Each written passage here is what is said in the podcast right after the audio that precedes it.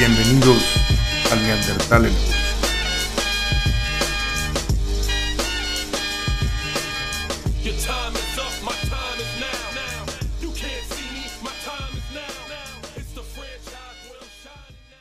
Hola a todos, bienvenidos una vez más al Neandertal en Evolución.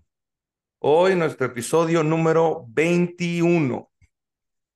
Quiero, antes de decir de qué se va a tratar y de con quién vamos a platicar, necesito hacer un comentario rápido del episodio pasado con Juanón, este, de un, pues en su momento me parecía un chiste, pero que creo que algunas personas, pues eh, no lo tomaron tan chistoso y el neandertal no ha acabado de evolucionar, con, algunos comentarios que hice de, de un chiste de que la genética no miente, yo lo que quería era como que hacer mi punto, pero bueno ahí queda, no era con la intención de ofender a nadie, ni, mucho menos, pero bueno, hoy eh, vamos a platicar un tema que se me hace increíblemente interesante y es, el tema de hoy es mamás en tiempos de Instagram.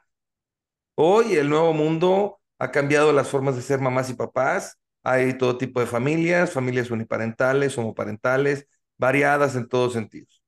¿Será que es más fácil o será más difícil ser mamá en estos tiempos de Instagram? Los retos cambian, los conductos han cambiado, pero a la vez a lo mejor no han cambiado.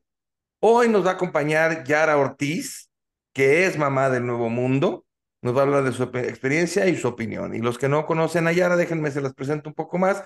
Yara Ortiz tiene 27 años, tiene 15 años de experiencia en múltiples áreas, desde nutrición, atención a cliente, ventas, es una mujer independiente y trabajadora. Es madre de familia y tiene una estudio de lucha muy interesante que he podido conocer. Y eso, esa historia de vida le ha dado gran fuerza para enfrentar y compartir con alegría con quien se topa, todo el que la conoce, este, siempre dice, es que Yara me cae re bien, es que es súper alegre, es que es... A mí Yara me cae muy bien, así es que aquí estamos con Yara. Hola Yara, bienvenida al Neandertal en Evolución. Hola, muchas gracias por invitarme. Me vas a hacer llorar. No, no, no, vamos a, a llorar y reír y de todo, de todo pasa en este, eh, en este podcast, mi querida Yara. Yo digo, ahorita con la introducción más o menos que dimos, yo soy un papá del viejo mundo porque mis hijos tienen 20, 18 y 14 y me tocó otra generación de papás con los que hay que lidiar y otras cosas. Y mamá, y, y Yara, perdón, es una mamá del nuevo mundo. Pero cuando platicamos de que íbamos a estar hablando de este tema, Yara, pl- platícale un poco a la gente, o sea, cuál era el interés y cómo, cómo fue saliendo, ¿no? El tema. Bueno, pues este, todo empezó en casa de Beto, porque estaba platicando Bernie, Bernie es mi esposo, y le dije, no, es que yo a las mommy bloggers las odio, las aborrezco, quiero que desaparezcan.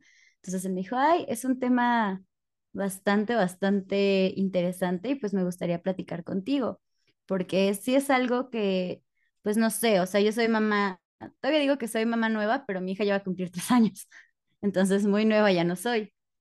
Y este, y pues sí es algo que yo creo que en los últimos cinco años, el boom de las mamás en Instagram que comparten a sus hijos, eh, pues en cosas buenas, en cosas malas, como que ya está demasiado, pues no sé si vendido o cómo decirlo, ¿no? O sea, ya son demasiadas las mamás que comparten a sus hijos en, en Instagram. Sí, porque no nada más comparten la típica foto de que, ay, miren, ahora mi hija o mi hijo hizo esto, o fue al festival de la escuela, o fue, sino que ya se comercializan y, y ya lo que yo me he dado cuenta es cómo hay ahora mamás expertas en todos los temas, ¿no? O sea, de que si quieres que tu hijo haga así o si tú debes seguir esta receta para tal cosa, para tal, o sea, estamos plagados ya por todos lados de ese tipo de mamás. Sí, es, es muy raro. O sea, fíjate que cuando, cuando tú te conviertes en mamá, y Jackie no me dejará mentir, como que pasa algo. Todas las mamás que fueron mamás antes que ti, o que tú, perdón, eh, como que se vuelven la policía de la moral y te dicen qué sí puedes hacer, qué no puedes hacer, qué sí está bien, eh, cómo lo hicieron ellas y, al, y no es como que un consejo de, bueno, todo este consejo es como, yo hice esto y es lo que tienes que hacer, porque mis hijos son maravillosos y, y soy la mejor mamá. Y pues tú estrenándote en este nuevo mundo, eh, pues que es como, no solamente nace el bebé, o sea, tú también como mamá naces Claro. pues no, te estás apenas como que encontrando otra vez en el mundo Y viene este boom de tías, de primas, de conocidas, o hasta de, por ejemplo, tu propia mamá, que te están todo el tiempo bombardeando con ese tipo de cosas. Es complicado. Y aparte, tú tienes tu red social, como dices, bueno, me voy a meter a Instagram como pues a perder el tiempo. Y tienes este boom de las mamás perfectas, que como tú dices, son expertas en todo, en nutrición, en medicina, en dormir bien al bebé, en la crianza respetuosa. Entonces, como que no hay un break, un descanso en el que puedas decir como, ay, no sé qué estoy haciendo y no hay nadie que me diga que cómo debo hacerlo y que no me estén juzgando por todos lados.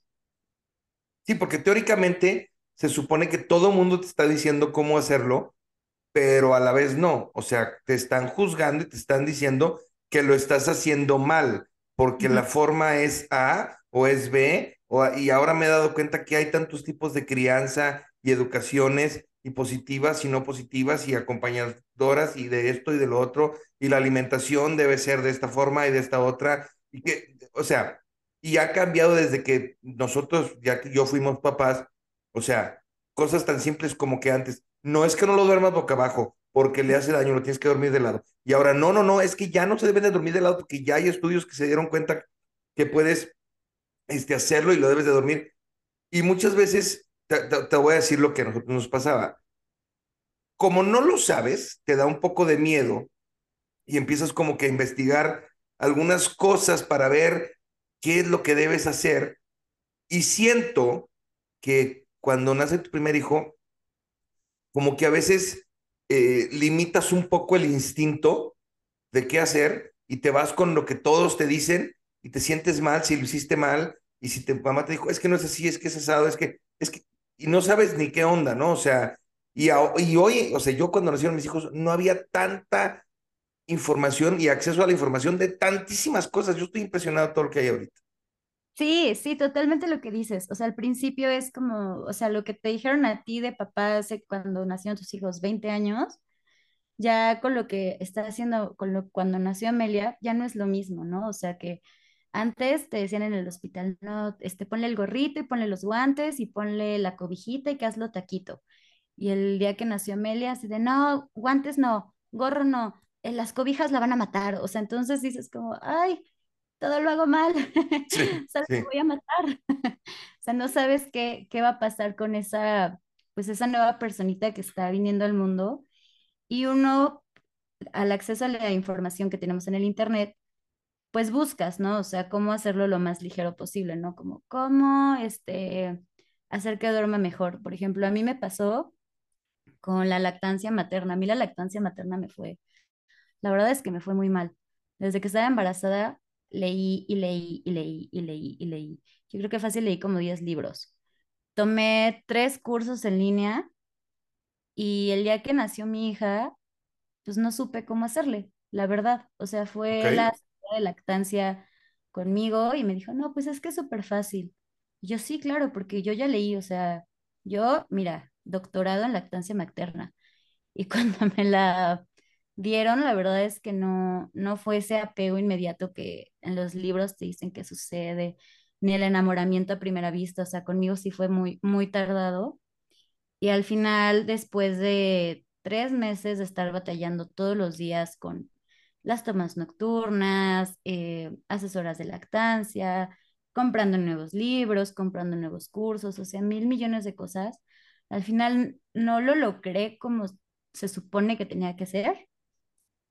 Y me tomé así los 700 atoles que te dicen que te tomes y compré los tés y hice los ejercicios, o sea, todo lo que te dicen, tanto los libros como las mommy bloggers, como las tías. Y pues nomás no, no lo pudimos hacer mi hija y yo. Y me acuerdo que mi pediatra me dijo, oye, pues es que no, o sea, si no le das lactancia materna no te hace mejor mamá. O sea, no le estás poniendo Coca-Cola, no le estás poniendo tequila en la mamila, o sea, sí, le, claro. le va- le vas a dar fórmula para que crezca y es el mismo apego que vas a tener porque al final le estás dando de comer cuando ella quiere. Entonces, quítate de la cabeza eso y este y haz lo que tu intuición te diga. Y al final pues yo tomé esa decisión de, ¿sabes qué? La lactancia no no fue lo mío. Terminamos dándole pura fórmula y al día de hoy mi hija está pues, grandotota y fuertezota y no le pasó nada, que el bebé que tomó leche tres años. O sea, o sea, y Ahora, no deje- juzgo, solamente pues no pasa nada. Sí, sí, sí. Déjenme hacer una aclaración porque yo tengo el inmenso gusto de conocer a Amelia. Amelia es extraordinariamente hermosa, maravillosa, cariñosa, amable. Este, es una niña que no, no hace berrinches. O sea, una- yo amo a Amelia profundamente. Bueno, eso ya lo dejamos claro. Y déjame, déjame decirte una cosa. Por ejemplo, tú ahorita me estás platicando la experiencia de con Amelia pero pues yo tengo tres hijos y los tres fueron diferentes en la lactancia. O sea. Beto, sí, lo, o sea, Jackie lo pudo hacer relativamente bien, o sea, no, no puedo hablar por Jackie, pero, pero el recuerdo que yo tengo hace 20 años es que Beto pues estuvo un buen rato. Por ejemplo, Mateo no se pudo, o sea, Mateo no hubo manera, no, no se logró y, y no nada. Y creo que como en muchos temas que están ahorita de moda o con muchos temas que están en redes sociales o que están por todos lados, el juzgamiento es terrible de que no, es que si no le das, y digo, hay los extremos y los no extremos, ¿no? O sea, el de que no, si no le das inmediatamente, es que el calostro y la leche y la conexión con la mamá, y hay gente que dice, a, a mí me ha tocado ver, no, y como tú bien dijiste, no juzgo a nadie, de gente que ya el niño está caminando y sigue tomando pecho, ok, perfecto, qué bien por ti. Si yo no lo hice así, pues ese ya es problema mío. Y, y mi hijo ni va a ser un asesino serial, ni va a ser ninguna otra cosa. Simplemente es una nutrición y una cosa que pude o no pude hacer. Y, y punto, ¿no? O sea, yo creo que, o sea, eh, el juzgar a otra persona por cómo lo hace me parece terrible. O sea, tú sé la mamá que tú puedes ser con las capacidades que tienes físicas, mentales y espirituales. Sí, sí, completamente. O sea, más sobre la parte de las capacidades mentales. No, no es lo mismo para, o sea, no es lo mismo para todas. O sea, es un golpe fuerte, existe lo de la depresión postparto, algunas mujeres sí lo tienen, algunas no, algunas tardan en llegarles. Entonces, pues como te dije al principio, pues tú estás naciendo como mamá, estás viendo lo mejor que puedes hacer y adaptándote a esa personita. Y también otra parte que creo que no se habla es que también estás, están naciendo los dos como papás, porque siento que los papás los dejan mucho de lado, como que dicen, no, pues el papá ahí está. Y también usted, o sea, uno están haciendo como papás, o sea, ahora son los papás de Amelia y pues vienen mil millones de peleas, o sea, desde cómo cambias el pañal. Sí. O sea, acuerdo que la primera pelea en el hospital fue como, ay, así no se le agarran las pompis, este, le vas a dislocar la cadera y cositas así. Pero también siento que a los papás como que o los juzgan mucho o les ponen la medalla de el papá del año. Porque también los papás han lucrado como con el soy papá soltero o soy un papá que se queda en casa y entonces yo hago todo eso y soy el super papá y bla, bla, bla. Entonces es algo muy chistoso. Si una mamá decide ser una mamá que se va a quedar en su casa haciendo la parte de la crianza con los hijos y el papá se va a trabajar, ¿qué pasa cuando es al revés? Pues a veces juzgan más a las mamás que se van a trabajar y a los papás que se quedan en casa los glorifican como, wow, qué gran hombre, este, estás haciendo la tarea de un Dios cuando pues es, es tu responsabilidad, eres papá, igual que la mamá. Solo son acuerdos distintos en cada persona. Sí, yo estoy en desacuerdo en ese juzgamiento, o sea, en el juzgamiento de las personas que dicen, ay, es que él se quedó en la casa. Pues es lo mismo que han hecho las mamás durante miles de años por los constructos que teníamos. Hemos venido cambiando ciertas cosas y, y, y pues nada más es, o, o ahora sí que un juego de roles en el sentido de que, oye, este, ¿qué haces tú y qué hago yo? ¿No? O sea, es como si estuviéramos preparando la cena y que dijera cualquier pareja, oye, yo hago la ensalada y tú haces la carne, órale, independientemente seas mujer, hombre, eh, el, lo que seas que, que, que, tú quieras hacer, es simplemente dividir. Y es decir, oye, ya, o sea, sí creo que en el caso de, de mamás que dicen, oye, le voy a seguir dando este pecho a, a mi hijo o a mi hija, pero ahí hay muchísima leche congelada que me he sacado, fría, o esto, lo otro, porque es muchas veces la excusa, ¿no? De que, no, es que como está lactando y le está dando pecho, pues no se puede trabajar. No, pues la sacas, la pones en refri, y es simplemente, simple y sencillamente un rol que cada quien juega, ¿no? O sea, sí, antes se acostumbraba que la mamá se quedara por múltiples razones y por múltiples explicaciones en las cuales yo sí creo, yo sé que no todo el mundo comparte las cosas que yo digo y yo soy el neandertal y no sé de muchas cosas, pero bueno, lo que yo pienso, ¿no? O sea, sí, sí, a mí sí creo que hay cosas que yo no le puedo dar a mis hijos que ya que sí, pero eso es lo que cada quien escoge hacer y es total y absolutamente respetable y ni hay que quitarle a unos ni darle a los otros, yo creo que es parejo. Sí, sí, totalmente de acuerdo. No hay que quitar unas responsabilidades y agregarte más. Pues al final es un trabajo en equipo. Es un Exacto. trabajo en equipo y no siempre es un 50-50. O sea, hay veces que uno va a poder hacer más que el otro, hay veces que uno va a poder menos, pero siempre y cuando uno llegue a un acuerdo por el, por el bien común, ¿no? O sea, no solo de tu hijo, sino como por el bien familiar, es lo ideal para cada familia. Y pues lo importante, justo, o sea, es que siempre yo digo como es que se- sin juzgar, sin juzgar, uno no sabe pues las cosas que, que está viviendo cada familia. Y justo en las redes sociales, pues obviamente yo subo cosas de mi hija, de, ay, hoy este fue a la natación, ay, hoy se graduó del maternal, hoy este dibujó su nombre. Pues porque claro que me, me da gusto compartir esas cosas con las personas que quiero Claro, pero no voy a subir como llorando así como, ay, me peleé con Bernie porque, porque no lavó su ropa. Pues no, o ese tipo de cosas no las vas a subir. Entonces, parecería como que las maternidades a veces son un, este, es un mundo rosa, un mundo de Barbie, cuando en realidad pues no, no es un mundo rosa todo el tiempo, tiene muchos matices. exacto. ¿Y sabes qué pasa también además? Que de repente se convierte en, en, en, en, híjole, estoy pensando la palabra para no equivocarme.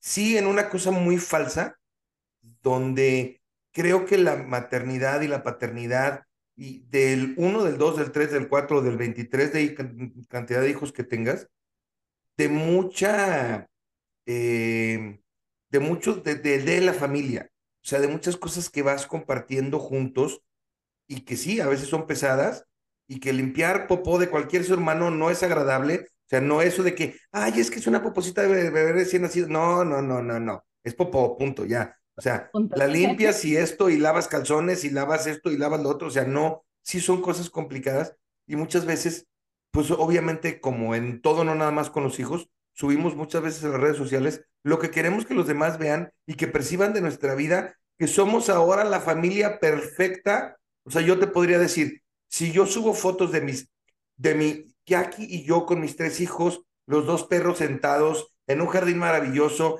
y esa es la idea que quiero vender, cu- cuando llegues a mi casa y abras la puerta y el perro te brinque encima y Mateo diga una grosería y vengan a saludar y ay, el carrón y se O sea, esa es la realidad de mi casa. ¿Por qué vender la necesidad de vender y soy el papá estrella del mundo cuando, pues no, o sea, tengo ciertas capacidades y punto, ¿no?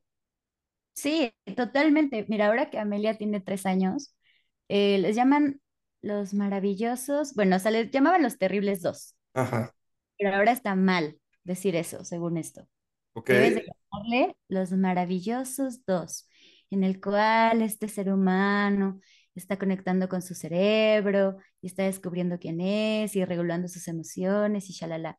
La verdad es que yo no comparto, para mí sí han sido terribles dos. No son maravillosos que mi hija me pegue, no son maravillosos que mi hija este, se tire en el súper porque no le compré un juguete. O sea, no es maravilloso que en el club tenga que sacar a mi hija arrastrando de la regadera porque no se quiere poner shampoo. No es maravilloso.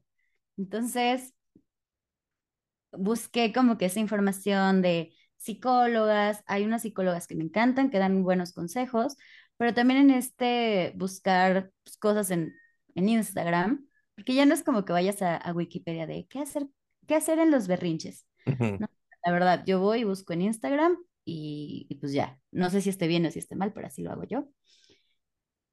Me he encontrado a veces con mamás que suben a sus hijos en medio del berrinche y el pobre niño así llorando así de, no sé, quiero ver la tele, quiero ver la tele y el pobre niño llorando y la mamá así, este, conteniéndolo y calmando y explicando, no, es que como yo soy una gurú de la crianza respetuosa, esto es lo que hago. A mí ese tipo de cosas, número uno, cuando he tenido un día pesado, pues sí, obviamente me hace pensar que soy una mamá horrible, que, este, que mi hija merece una mejor mamá, o sea, como que toda esta, esta culpa espantosa, pues te viene encima que dices, güey, ¿por qué le grité, no? O ¿por qué no le tuve más paciencia o lo que sea, si esta señora lo hace tan bien y tan natural? Pero a lo mejor es lo que ella está vendiendo, porque al- ella hizo su negocio de cómo ser una persona de la crianza respetuosa. No se va a subir gritándole así de que no, no, no puedes hacer lo que quieres y porque lo digo yo. Eso es como raro. No, no raro, es feo porque te, te comparas. Eso es algo que es que todos los seres humanos hacemos. Y aunque siempre te digan, no te compares con nadie, es algo que haces. O sea, no solamente como mamá, o sea, hasta en la, hasta el, si ves el del coche al lado que está mejor que el tuyo, te comparas. Sí, claro, claro. Y pasa muchísimo, y más, por ejemplo, te voy a platicar una pequeña, pequeñas historias sobre la marcha, que es lo que yo tengo. Ah, ah, te pasa mucho, sobre todo cuando tienes además grupos o amigos o primos o hermanos de las edades parecidas con hijos de las edades parecidas, de repente que yo me acuerdo que nosotros ten- tenemos unos, teníamos unos vecinos, este, y nuestros hijos son de la misma edad y nos pasaba mucho que de repente, ay, pues mira, fulanito ya da tres maromas en el aire y se avienta de una liana, ¿no? Y, y, ay, el mío nada más da una, ¿no? Y entonces, quieras que no te comparas y los otros papás, pues se sienten un poco más orgullosos del otro hijo, del, de su hijo, porque, pues porque él hizo A o B o C, ¿no? Y sí caemos mucho en eso de las comparaciones y es inevitable, o sea, les voy a decir la teoría, digo, no, no lleva a nada positivo porque además cada ser humano en esta tierra es diferente y con diferentes capacidades. Y a lo mejor un, un niño va a ser rapidísimo de chiquito y el otro es bien lento, pero el otro al rato eh, inventa la cura para el cáncer, ¿me explicó? Y nunca fue buen deportista y de repente, y el otro, pues bueno, sí le fue bien, tuvo cosas positivas, pero el otro, pues hizo algo maravilloso y entonces tampoco los puedes comparar después, ¿no? O sea, creo que, y y esa parte, oh, déjame hacerte un comentario de lo que, de lo que decías del, del berrinche. Todas esas mamás que están eh, filmando a sus hijos mientras hacen las cosas, y esta es una opinión muy personal, pero el que sirve a dos amos queda mal con uno. Y si estás muy preocupado por hacer tu contenido muy bueno, no le estás poniendo la suficiente atención a tu hijo. A lo mejor ahí está tu esposo y también estoy ahorita yo juzgando a esa persona, ¿no? O sea, estoy haciendo lo mismo que estamos, que estamos diciendo que no hagamos. Pero pues yo soy el neandertal aquí, estamos platicando de eso. Y, y, y sí creo que hay ahorita muchas mamás distraídas con otras cosas como el Instagram. Sí, sí, totalmente. Y mira, no es que juzgues o no, o sea, y, y este, es algo que hacemos, juzgar o no, o sea, la verdad. Y más cuando uno es mamá. Yo hay cosas que no comparto con algunas eh, mamás amiguitas de mi hija, que no comparto, pero no porque no comparta o porque yo diga eso, yo no lo haría, me da la autoridad moral de decirle, oye, me lo estás haciendo súper mal. O, o decirle en Instagram, porque luego hay cosas que es como de, oye, pinche vieja, que no sé qué. Entonces, como, ¿quién te dio la autoridad? ¿Quién te hizo la policía del, del qué está bien y qué está mal? Ujú. O sea, decir, a ver, yo esas mamás que comparten a sus hijos llorando, la verdad es que tampoco lo comparto. Digo, oye, no, número uno, porque como tú dices, si le estás poniendo más atención a tu contenido, tu pobre hijo te está valiendo un pepino. Y dos, estás compartiendo la privacidad de tu hijo en una red social que va a ser por siempre ahora, forever and never. Si a mí, yo lo sé, a mí mi mamá me tomó fotos, o sea, de, las que ibas a revelar en la basílica y se las enseñó a Bernie en una ocasión. de, me quiero morir. Pero esa foto yo sé que está en casa de mi mamá, guardada en algún cajón, o hasta ya la perdió. Pero yo no estoy, pero no me subieron a una red social que en un futuro alguien, a lo, a lo mejor un compañerito de secundaria, va a poder agarrar ese material y tener armas con que molestarme. O Claro, gente, o gente externa. O sea, y también digo, también como mamás tenemos que pecar un poquito de precaución porque la gente, no sé si estoy bien lo que voy a decir, o sea, la gente enferma que hace mal uso de esas cosas, lo va, lo va, lo, pues, tiene al alcance ese tipo de cosas y tú se estás sirviendo en bandeja de plata. Tocaste un tema que, que sí quería tocar, eh, o sea, que no sabía originalmente si lo quería tocar, pero al final sí lo quiero tocar.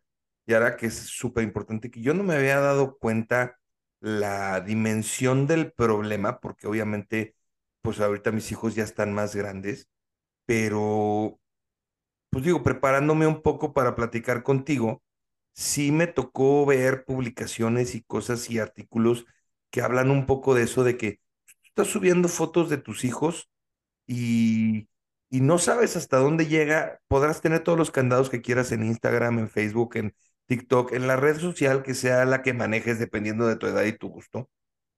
Y no sabes, o sea, desgraciadamente y tristísimamente vivimos en un mundo ahorita lleno de predadores y de gente, tú lo dijiste, yo lo voy a repetir de la misma manera, Yara, enferma, porque no lo puedo entender de otra forma que está buscando ese tipo de fotos y que, y que, eh, o sea, son cosas que realmente es tristísimo que lo tengamos que vivir.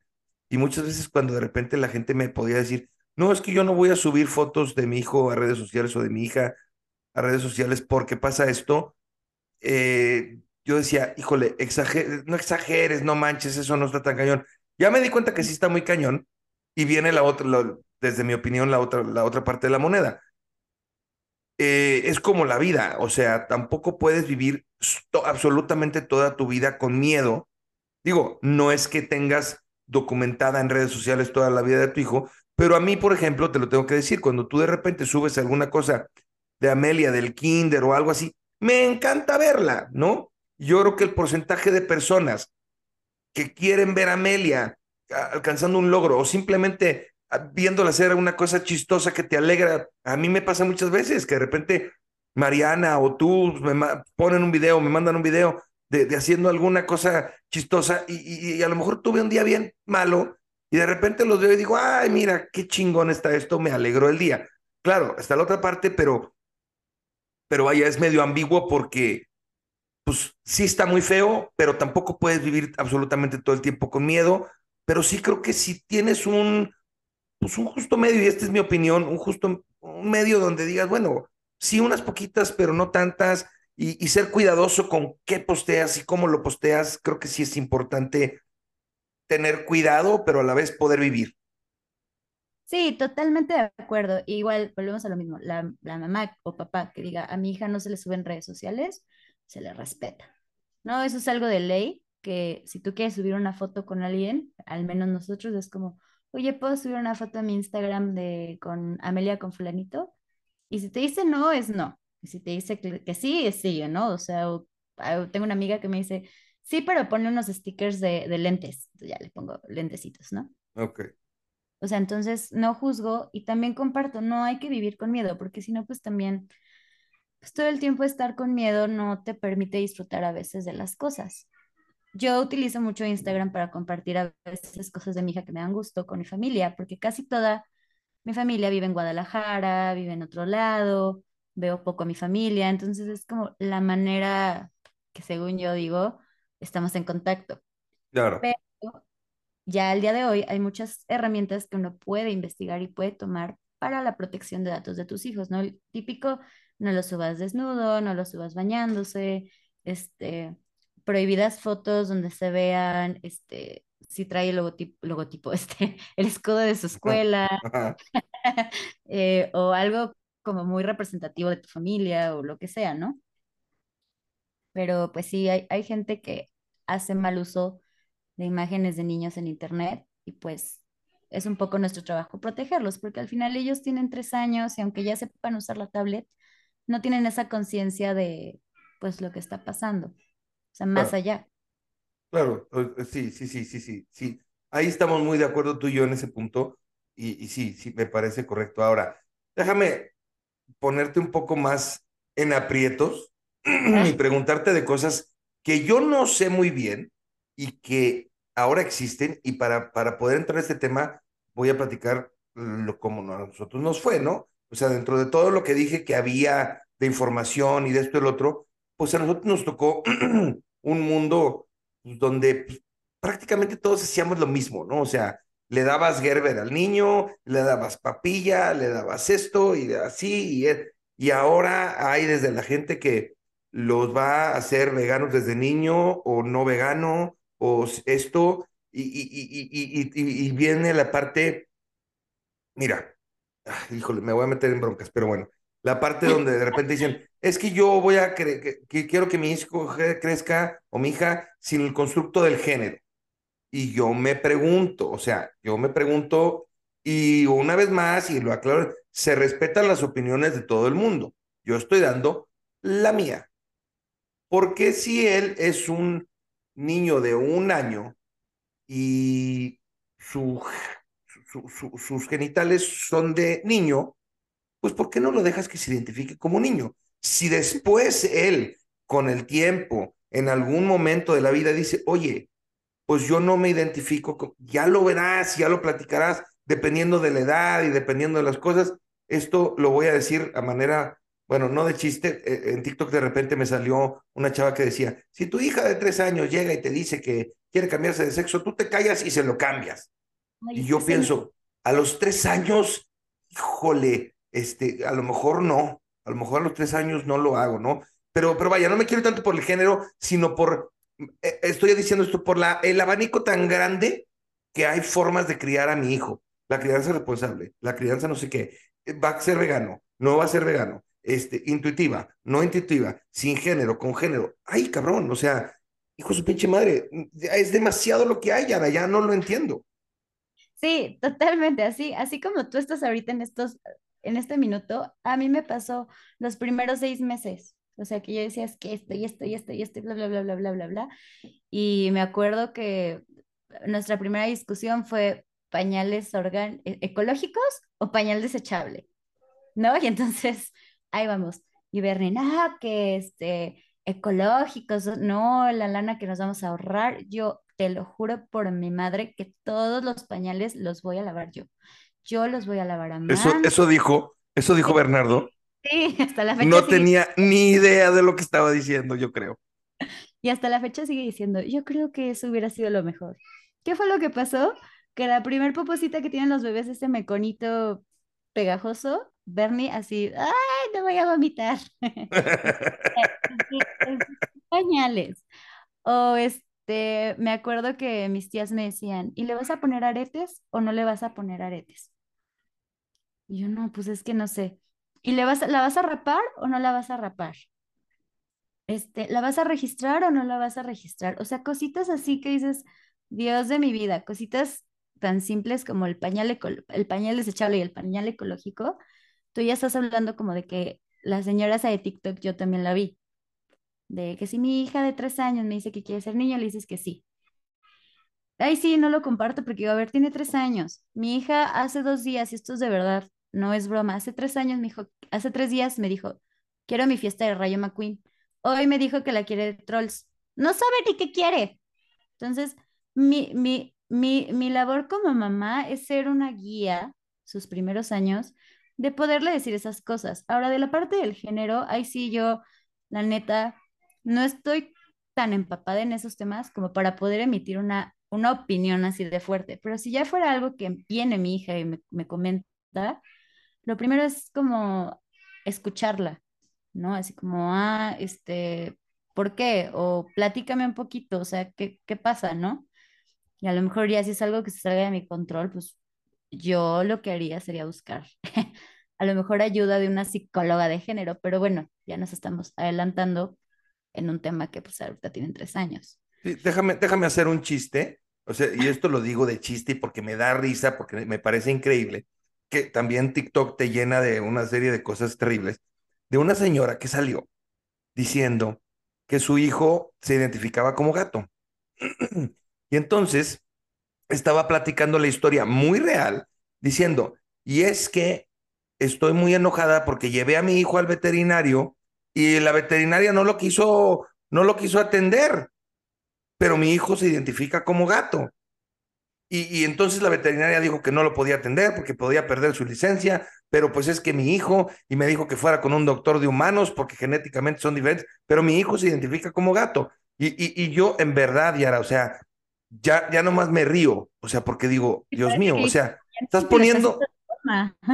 no, no, no, era en serio, y estás poniendo en riesgo la vida de tu hijo, que digo, a lo mejor era una cosa leve, pero, pero, pero Dios mío, o sea, ya, esto, eh, insisto, lo estoy diciendo a forma de chiste, o sea, ella lo estaba diciendo en serio, a mí me parece un chiste, porque como bien dices ahorita, sí, ya, eh, eh, Amelia ahorita quiere la fiesta de una cosa y mañana de otra, y a lo mejor mañana quiere absolutamente todo de un juguete, no sé, Blue y, y los perritos que salen en la tele, todo lo quiero de eso.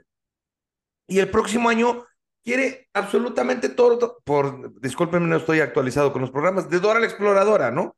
Y se vuelve súper femenina, bla, bla, bla. Y después este, ve otro programa y entonces ahora quiere ser una leñadorcita y entonces, eso no quiere decir, o sea, son las etapas y las cosas que les vas presentando. ¿Qué, ¿A qué tienen acceso tus hijos? A lo que tú les muestres. Y entonces, si dices, no, va con género o sin género, pues va a ser lo que tú le muestres. Sí, Sí. que si hay juguetes que no son ni para niñas ni para niños, órale, chingón. Pero también si tu hijo tiene una preferencia hacia un tipo de juguetes, pues dáselo. O sea, digo, soy el Neandertal, esto está totalmente anticuado si tú quieres, pero, pero sí, sí creo que, que, que, los, que los papás desde mi generación cada vez teóricamente estamos más preparados, pero cada vez somos más deficientes. Espero que ustedes lo estén haciendo mejor. Pues es complicado, o sea, no es que sean deficientes o no, o sea, al día de hoy ya hay un poco más de herramientas, más fácil, en el que puedes apoyarte y a lo mejor hace 30 años no había la misma información que tienes. Y también pues tiene que ver mucho el círculo, o sea, si tú tuviste hijos con tus, con- o sea, con tus compadres, con tus hermanos, con tus primos, pues todos van a estar en el mismo canal. A nosotros nos tocó que pues nosotros fuimos los primeros en tener hijos. Nadie de mis amigas tiene hijos. Este, apenas, este, o sea, tenemos otra prima, pero estamos muy distanciados, entonces también no, no compartíamos muchas cosas. Entonces, y aún así, en tu círculo social, aunque tengas hijos del, del mismo día, de la misma hora y del mismo hospital, van a ser totalmente diferentes, porque cada persona cría a su hijo como, como con lo mejor que puede, con lo mejor que puede, así yo, yo lo veo, o sea, no es como, a mí no me gusta eso que, me, que dice la gente de, yo crío a mi hijo como se me dé la rechingada gana. Pues no tanto, porque yo siento que es un poco autoritario, pero tú crías su- a tu hijo con lo mejor que puedes, con lo mejor que tienes y con lo mejor que le puedes dar a él, para que sea una persona funcional y que la pase chido, que la pase chido en este momento en el que está descubriendo el mundo. Sí, sí, fíjate que ahí estoy totalmente de acuerdo. Todas las personas somos diferentes y, y mis tres hijos son diferentes entre ellos, total y absolutamente, y les das lo que tú tienes y lo que tú crees en ese momento que es lo mejor para darles. Sí, creo que hay papás que se desobligan un poco, pero, pero en la generalidad, digamos, voy a cerrar el círculo un poco a la generalidad de lo que nos rodea a nosotros y en el ambiente que vivimos un poco. La mayoría de los papás trata de darle lo mejor que tiene a sus hijos, porque es es, es, es lo más preciado que tienes en la vida, ¿no? Entonces, eh, es, es, es muy importante eso, aunque a veces también me, me pasa, me pasaba, me pasaba mucho cuando yo vivía en Monterrey, era muy típico que había muchos hijos de la, de la persona que les ayudaba en la casa, ¿no? O sea que estaba la mamá y estaba todo, ibas a las fiestas infantiles y ahí me veías a, a, Beto Molina o a Jackie persiguiendo a Mateo, persiguiendo a Beto, no sé qué, y veías otros niños y la que lo estaba persiguiendo era la, la señora o la, la, la, muchacha que les ayuda en la casa, o la niñera o quien tú quieras. Y la mamá estaba sentada por allá echándose el café y esto, y tú veías que la, la niñera, la muchacha, la, la, la, la- lo como le quieras llamar, o la persona que sea que te ayude, estaba persiguiendo al niño y manejándolo y haciéndolo y esto, y ya sabías que iban a llegar a su casa y, ay, Juanita, por favor, le das de cenar a los niños y los bañas y no sé qué, porque yo voy a salir con el señor. Y entonces, y, y en esas épocas arcaicas, le decíamos, ah, es que fulanito pues es hijo de la muchacha, ¿no? Y, Ajá. y, y, y, y, pues bueno, a mí eso no, era una cosa que me medio me molestaba en el momento, como que no lo entendía, y ahora ya ha ido cambiando la crianza, pero pues hay muchos hijos de las redes sociales ahora también, o sea, está cañón, La nanita se volvió la red social. sí, Sí, totalmente. Pues sí, es, es complicado. O sea, yo lo vivo con mis tías, que por ejemplo, mis, la mayoría de mis tías estudiaron medicina, pero se casaron súper jóvenes. O sea, al día de hoy se casaron jóvenes, o sea, entre 21 y 24 años. A lo mejor cuando tú te casaste era la edad no, no, no, son jóvenes para mí, yo me casé a los 27. Ah, eras un quedado. Pero eh, se casaron y tuvieron hijos muy rápido. Y en mi familia, el promedio de hijos es entre 3 a 5 por familia. O sea, tengo una familia. Órale, sí, Sí, Digo, pues y parecido un poco a la nuestra, pero sí. Totalmente. Y ellas, la mayoría de las mujeres, dejaron de ejercer medicina porque al final decían, es que no puedo, o sea, no puedo ser médica, o sea, no puedo estar en la residencia y cuidar a dos niños menores de 5 años, o sea, no, no me da la existencia. Y yo de verdad las juzgaba y las juzgaba así de, no, eso es un retraso para el feminismo, ¿qué les vas a enseñar a tus hijos?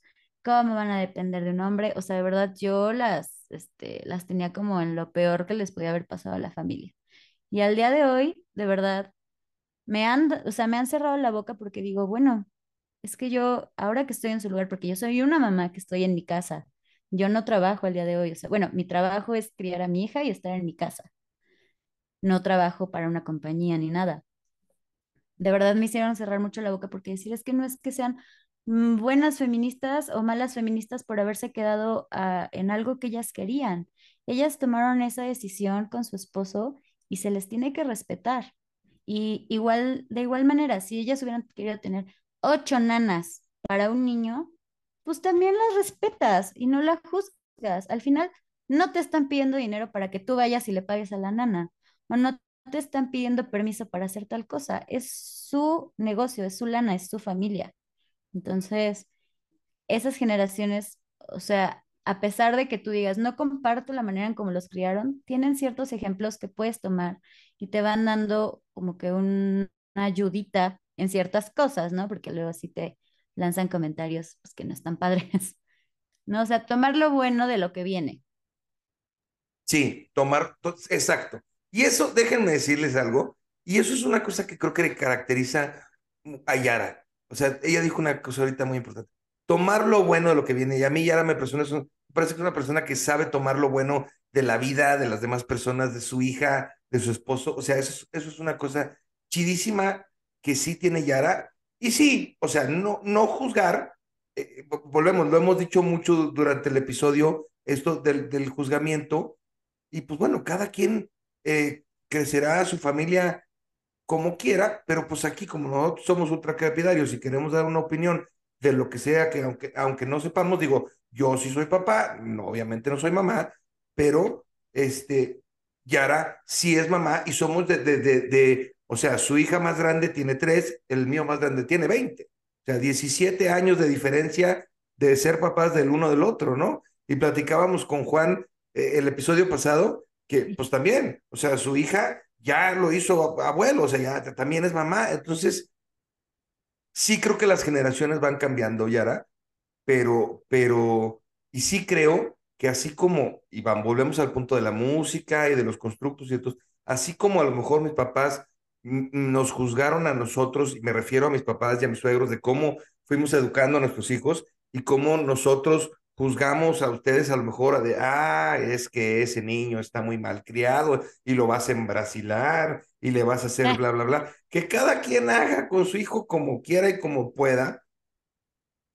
Y sépanselo, sí, los comentarios del tío, de la tía, de la suegra, del suegro, son inevitables. Somos Sí, metiches y todos los que ya fuimos papás creemos de cierta manera que tenemos una cierta experiencia y creemos que la forma en que lo hicimos de chiquitos es mejor. Cuando los hijos crecen ahí, sí, la complicación se vuelve interesante y, y, y, y buscas ayuda y todo, pero todo el mundo, no, es que, es que dale así, y es que hazle asado, y es que no sé qué, y es que quién sé cuánto, y es que sí, sí ese juzgamiento así, y eso va a ser inevitable, o sea, se los digo desde hoy y a todos los que vayan a tener hijos, va a ser inevitable. Y yo renegué de mi suegra y de mi suegra, de mi mamá y de mi papá y de todos. Y hubo un día cuando recién había nacido mi hijo Beto, que estaban mi mamá y mi suegra en mi casa, y que llegué con mi mamá, que estaba de visita, de via o sea, de, de Guadalajara a, a, Torreón.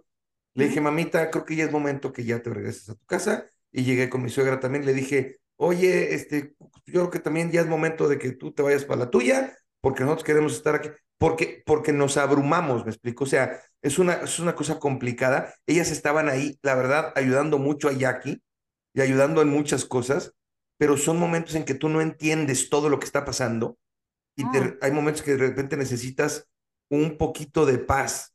¿Por qué? Porque ellas estaban ayudándonos de la mejor manera que ellas podían, como nosotros estábamos tratando de criar a Beto o hacerle de la mejor manera que nosotros podíamos. Entonces, pues si lo ves desde ese punto de vista y, y, y compartir el nacimiento de un hijo con la familia y con todo, me parece que es una cosa maravillosa, trascendental. Ahorita la, la, familia de ustedes está creciendo pues, cada vez más y eso está padrísimo. Entonces, este, me encanta, me encanta y, y, no me voy a cansar y lo voy a repetir una vez. Amo a Amelia profundamente, me cae perfecto Amelia. Siempre tiene un, un, un detalle, un chistecito, una cosa que hace que te alegra muchísimo. Es una niña encantadora y, y tiene papás que le han dedicado ese tiempo. O sea, porque tanto Bernie como Yara han estado ahí y, y me ha tocado ver llegar a, Yara con una cara de cansancio tremendo cuando estamos compartiendo vacaciones y que dice, ay, es que esta niña se sobreestimuló todo el día jugando en la alberca y ya. Y también me ha tocado que de repente llega a ver y le decimos, ¿dónde está Yara? No, pues está de viaje visitando a la familia y aquí venimos Yara y yo solos. Y también, o sea, pues los dos le entran al toro parejo y hacen las cosas y, y, y, y, me parece que desde mi punto de vista son unos papás padrísimos en general. Los nuevos papás que tengo en mi familia, todos lo hacen bien. No a todo mundo le entiendo todas las cosas que me dice, pero no lo tengo que entender porque no son mis hijos, son hijos de ellos y es pedo de ellos. Entonces, ¿qué, qué, qué quisieras tú transmitirle, Yara, a esas mamás que están ahorita como tú, que dice, sí, no todo está chido, sí, no todo es rosa, a las mamás que tenemos también ahorita mamás por ser en la familia y a las que vienen y a las que quieren lo están pensando y a las mamás que a lo mejor tienen una situación de vida diferente a la de que papá y mamá, a lo mejor hay mamá y mamá y a lo mejor hay papá y papá, o sea, ¿qué les transmitirías tú ahorita a esas personas con la experiencia que ya tienes que, que les pudiéramos dejar algo con este episodio? Mm, pues lo primero sería como eh, que recordaran que son equipo, o sea, con la persona que es la que decidas tener a tu hijo, porque también a mí me pasó que nosotros no tuvimos a nuestra hija de la manera tradicional, o sea, no estábamos casados, para los que no sepan, no estábamos casados, éramos unas personas viviendo bajo el pecado. Este, no vivíamos ni siquiera juntos. Entonces, formamos una familia. Disculpen, tenía yo silenciado el micrófono, pero ah, como reí con ese comentario. o sea, formamos nuestra familia pues como se tuvo que dar, como la vida nos tuvo que mandar a Amelia, como ella quiso llegar y en el momento en el que ella quiso llegar. Entonces, con la persona que tú decías hacer tu familia, o sea, tu esposa, tu esposo, tu compadre, con quien quieras, hagan equipo. Y recuerden que, porque es horrible que te digan, son 50-50. No, no son 50-50, son un equipo y ustedes deciden las cosas como ustedes las quieran hacer. Y también se vale mandar al diablo a la gente. Creo que eso es algo que como mamá primeriza te da miedo. Decir, ay, es que la gente es tan buena conmigo y me quiere ayudar y no sé qué, que a veces da miedo poner límites. Y se, y se vale, como tú dijiste, si desde el principio tú dices, quiero que mi hijo sea vegano, respetar ese límite. Y si quieres ser la mamá que da leche materna por 12 años seguidos, dale leche materna. Si le quieres dar desde el principio fórmula, dale fórmula. Sé la mamá que tú y tu pareja quieran ser para esa nueva persona. Es, es lo, lo único que yo podría decirles. Porque eso de que, ay, la información es poder, a veces la información, en mi caso, fue tanta información que me saturé. Me, me saturé y sentía que todo lo hacía mal. Y al día de hoy, pues es como un día a la vez, un día a la vez. Lo que hice ayer con Amelia, hoy no me va a funcionar. a lo mejor sí, a lo mejor no. Este, lo que tomé en el curso de potty training, a lo mejor me funciona, a lo mejor no. Entonces, pues vivir un día a la vez, como dice la gente, un día a la vez y tratar de hacer lo mejor posible. Y si el día de hoy te sientes, porque hay veces que me pasa, como una mamá cucaracha, pues no todos los días vas a ser mamá cucaracha. Mañana pues será un mejor día y pues ya este, una lloradita y a seguirle. Ay, Dios, ay, Dios mío. Yo creo que eso aplica, pero para todo en la vida, mi querida Yara, eso que dijiste al final de, a veces estamos tristes y, pues sí, tristea un ratito y luego, pues para adelante, mañana vendrá mejor. Pero una cosa que platicábamos con Juanona en el episodio pasado y que quiero como que retomar hoy también aquí, es, es este, pues bueno, todos aquellos que tengan la bendición de, de tener un hijo, como sea que haya llegado, o sea, si lo, si lo, lo, lo concebiste tú, si no, si fue adoptado, si es, es, es una bendición los hijos. pues, Vaya, o sea, no quiero sonar como, ay, sí, mi bendi, no, o sea, es una cosa padre, una cosa padre, también es una chinga, pero es como todo en la vida, o sea, todo lo que cuesta trabajo o todo lo, lo que nos da satisfacción nos costó trabajo, ¿no? O sea, la gente que corrió esa carrera, pues te preparaste para esa carrera y corriste la carrera, la gente que trabajó mucho, hizo mucho dinero, la gente que, que hizo una canción y le dedicó tiempo, eh, eh, o sea, es, es una cosa padrísima.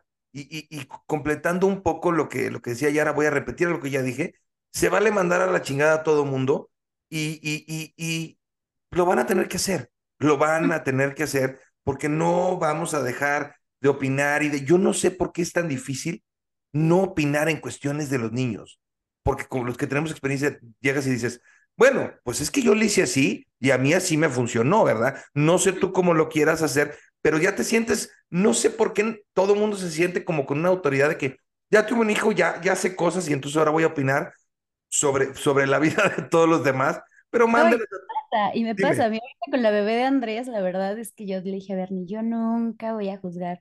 Y yo me he cachado que mil veces le digo a, a Alba como, bueno, es que con Amelia yo le hacía así, ya dice, Digo, te voy a decir una cosa, a veces sí se agradece la experiencia, o sea, si hay momentos en que llega y dice, es que no sé qué está pasando aquí, bueno, yo lo hice así, a mí esto me funcionó, o sea, es diferente al juzgamiento de, ah, ya te vi que le estás haciendo así, no, o sea, si de repente llega una persona y dice, oye, no estoy pudiendo con esto, la respuesta es, pues yo no tengo la, la solución única del mundo, pero yo le hice así, no sé si a ti te vaya a servir, pero esto me funcionó a mí, como cuando Jackie de repente decía, bueno, mira, pues con Beto lo hice de esta manera, pero pues con Mateo fue de esta otra y con Rafael fue de esta otra porque pues no, no, no todos los huercos son iguales y uno es intolerante a la lactosa y otro no y el otro eh, eh, N cosas, ¿no? Entonces, pero, pero, pero me, me gustó muchísimo lo que dijiste, Yara, este, de, de eso de hacer equipo. A veces eh, me quedé pensando en hacer un comentario que, que, que no iba a hacer. Yo todo siempre digo que no voy a decir y sí lo voy a decir. Y, No, pero voy- te voy a corregir ahí. a Tú ver, siempre, todos los podcasts que escucho, porque después de dejar a mi hija, pongo el podcast los lunes gracias. pendientillos.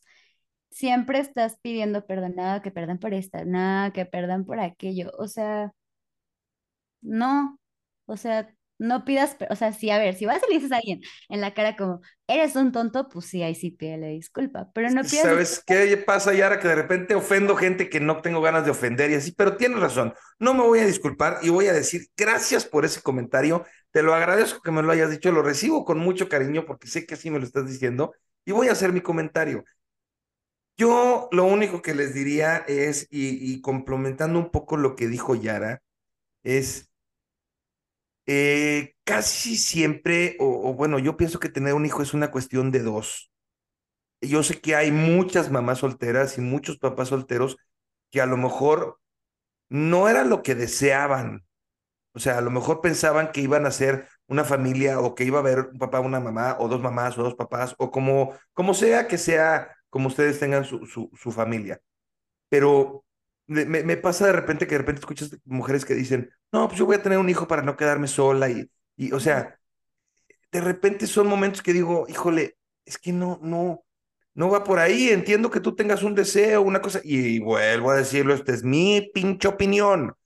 Yo sí creo que tener una pareja del sexo que sea y de la orientación que sea, para apoyarte, no nada más físicamente, mentalmente, anímicamente, a veces estás total y absolutamente agotado y tener a alguien que entre al quite sabiendo lo, el esfuerzo que tú has hecho, creo que eso es increíblemente importante tener ese apoyo, o sea, solo está muy cabrón, habrá gente que lo haga, conozco gente que lo ha hecho, los admiro, pero, pero pues sí quiero dejar ese comentario, o sea, sí lo voy a dejar, a lo mejor habrá gente que no está de acuerdo con él, pero así lo pienso, y, y, y no sé cuál sea el constructo, y no sé cómo, pero háganlo, háganlo, traten de hacerlo juntos, este, porque, porque es muy difícil hacerlo solo, es muy, muy, muy difícil hacerlo solo, y esto ya lo voy a decir a, forma de chiste, porque a huevo tiene que venir, pero es como cuando llega la mamá al Día de las Madres y también al Día de, de los Padres, ¿no? O sea, el Día del Papá, que es el festival, bueno, pues es que ahí viene la mamá, que es cuatro por cuatro, increíblemente valiosa esa mamá, increíblemente difícil lo que hizo, pero me, me, acuerdo que sí, había dos mamás que llegaban, es que también soy el papá. Ah, no, pues pásale, señor, aquí siéntese con todos los papás en el Día del Padre, ¿no? O sea, sí, sí creo que está muy difícil criar un hijo solo, seas hombre, mujer o de, de, de, como sea que te identifiques, creo que es difícil. Eso lo quiero dejar ahí porque, porque es, es muy cansado, es muy complicado, necesitas el apoyo de alguien. Y no solo de alguien de tu pareja, porque muchas veces puedes estar en pareja y te toca la crianza sola o solo. Sí, sí. Entonces, pues agárrate un equipo, si son tus primas, son tus primas. De acuerdo.